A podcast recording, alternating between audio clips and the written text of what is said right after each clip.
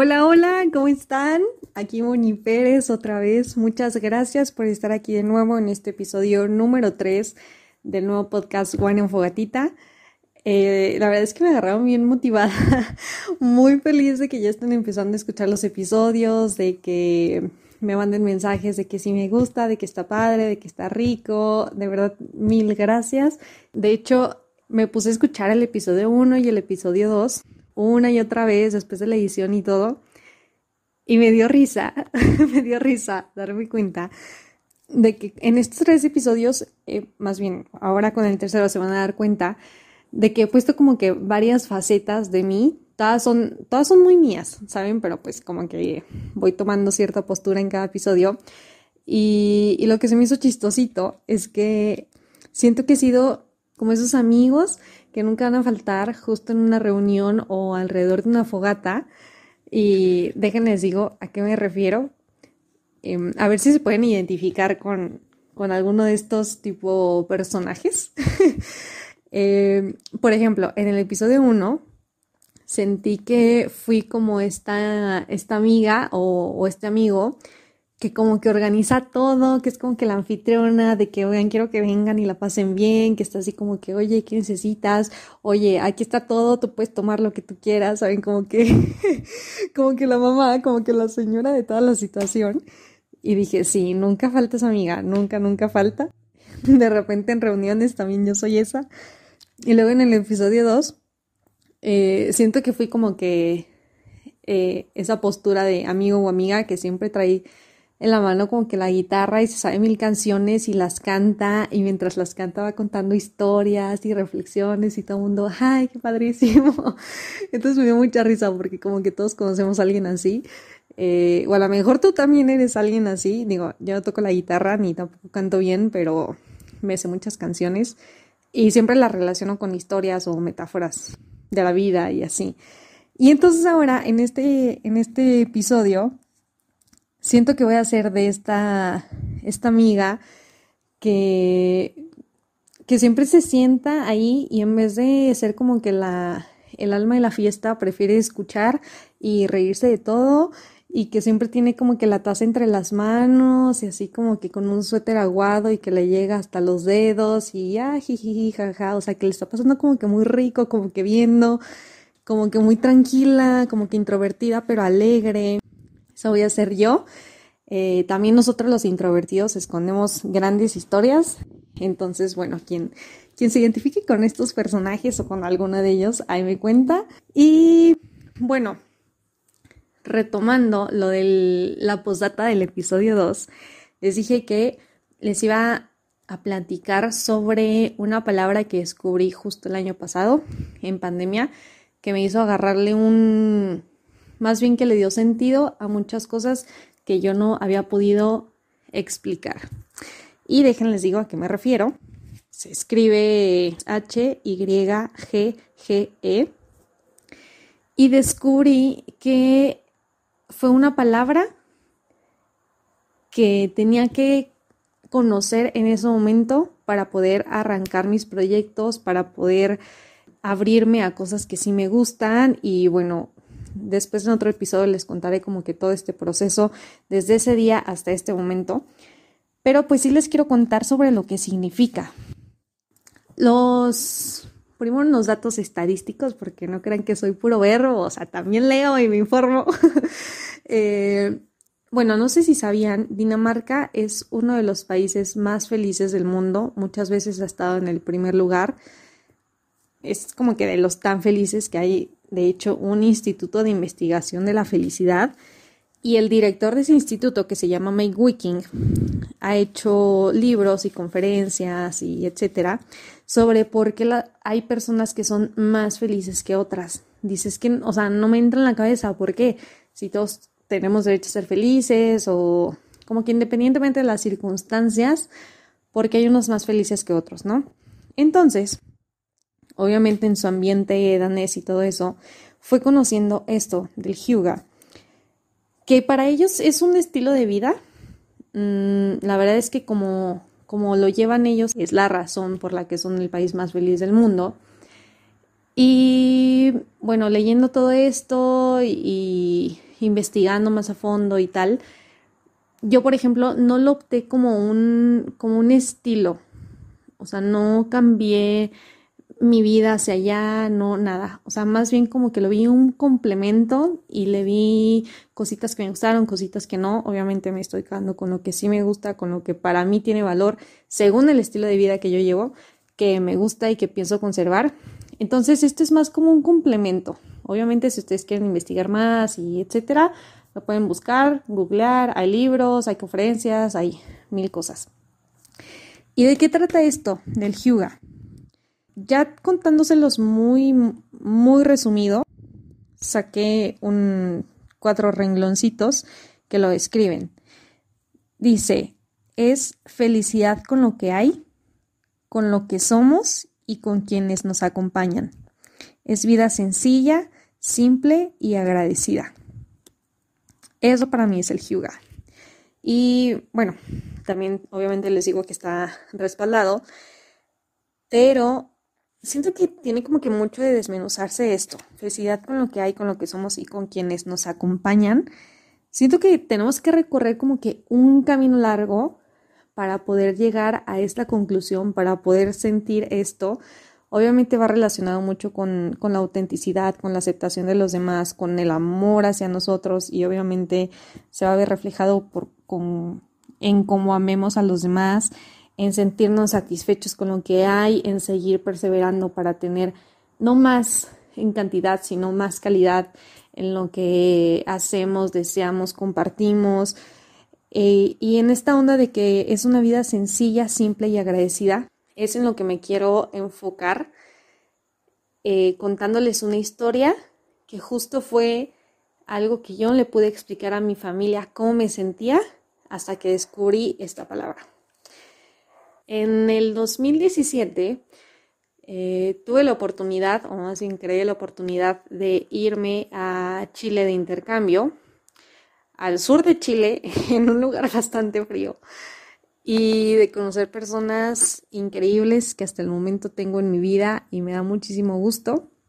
Y la verdad es que me dio muchísimas experiencias para contar. Van a ver que eh, se van a enterar de muchas historias y muchos sentimientos que viví en, ese año, porque pues fue un parteaguas en mi vida. La verdad es que hubo una Muni antes de ese año y una Muni después. Y bueno, me voy a adelantar todo el semestre. Justo llegó como que el mes en el que todo el mundo se iba a empezar a ir, se iba a empezar a regresar a sus países. Y unos amigos dijeron, ¿saben qué? Ya no tenemos dinero para viajar, ya no, ya muchos no están queriendo ir al, a los antros o de fiesta o así porque pues hay que guardar dinero o porque pues ahora sí hay que salvar el semestre o mil cosas, ¿no?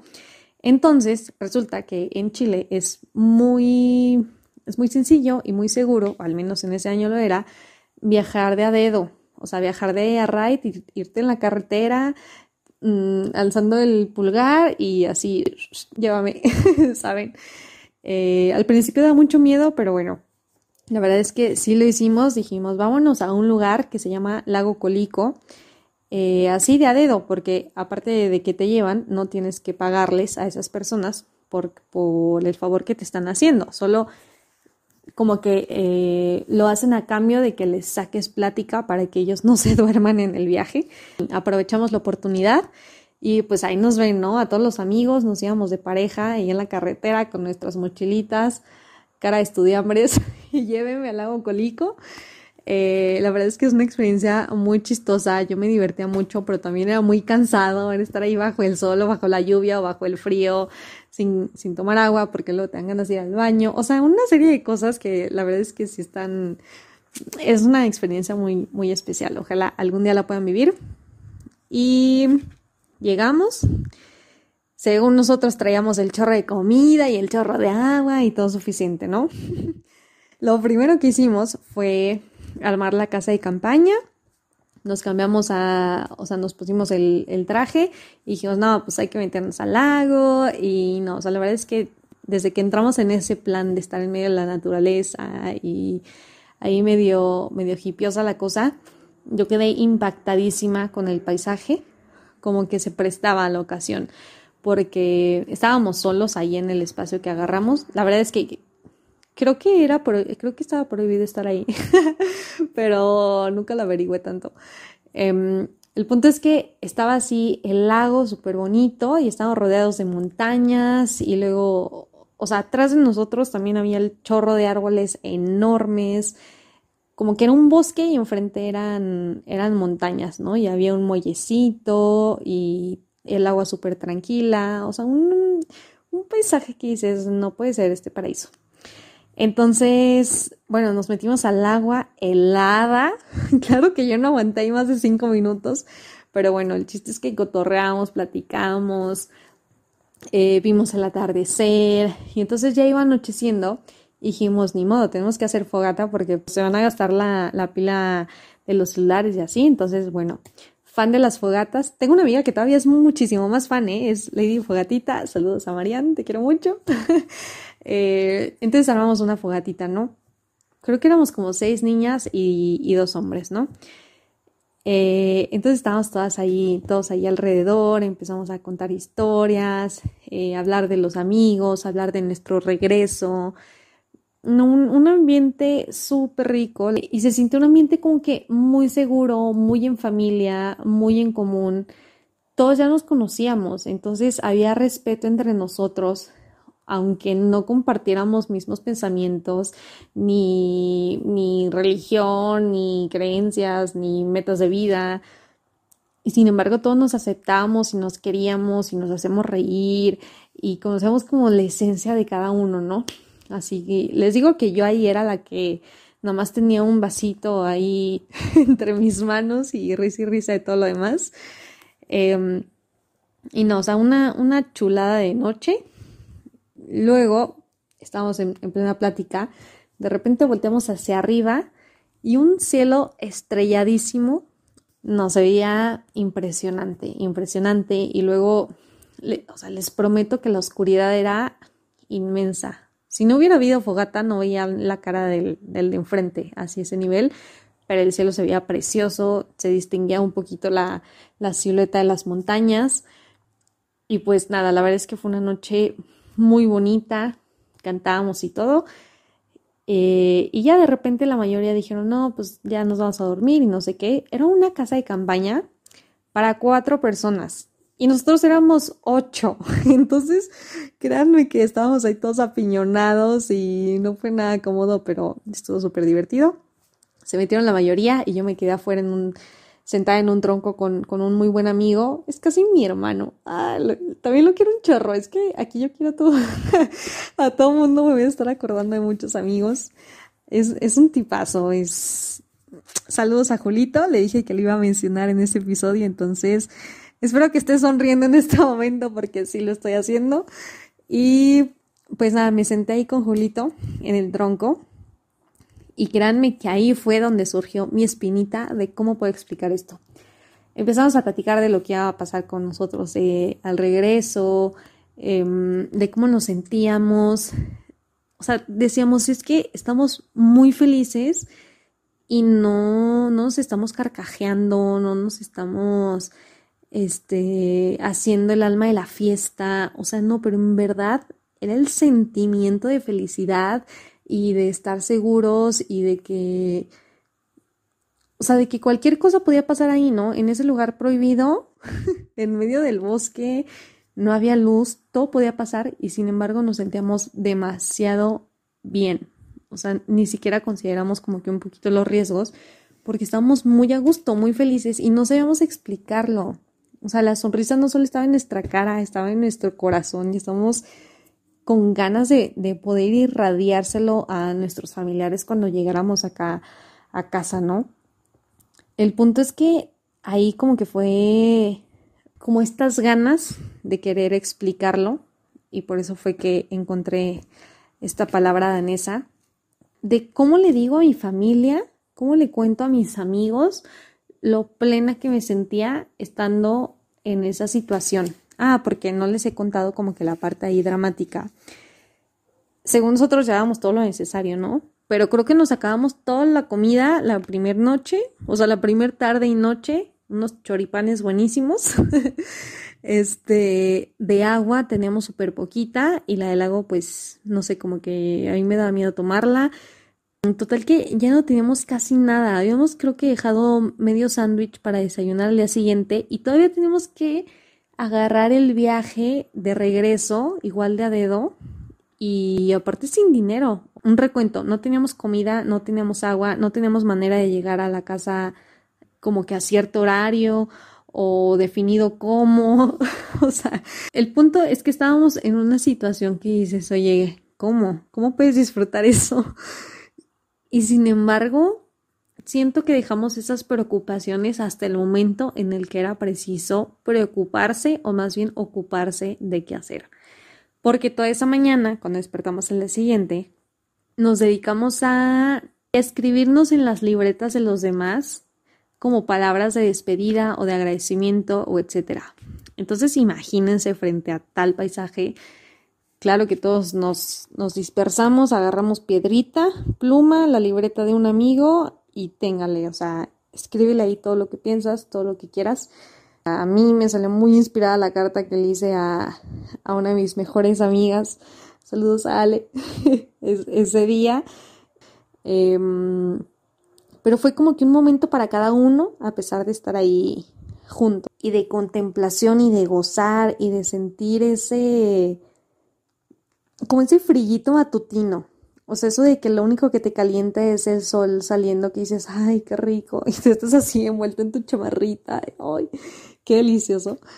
Entonces son, son momentitos que compensan el hambre que tienes, la sed que te da, la preocupación de cómo vas a llegar, porque estás como que muy en el presente y estás disfrutando solo estar ahí sin pensar en cosas banales. O sea, de verdad es un ambiente como que, eh, más bien es como una situación muy sensible. Y también algo que me gustó mucho de Hyuga es que dice que aprendamos a agradecer. No sé a quién le agradezcas tú, pero el simple hecho de agradecer estar ahí, de sentirte parte de la naturaleza, no hombre, es una situación impresionante y valiosísima. Entonces, Después de ese momento dijimos, bueno, empacamos nuestras cosas y empezamos a agarrar dedo. Obviamente cada quien fue saliendo a diferente hora.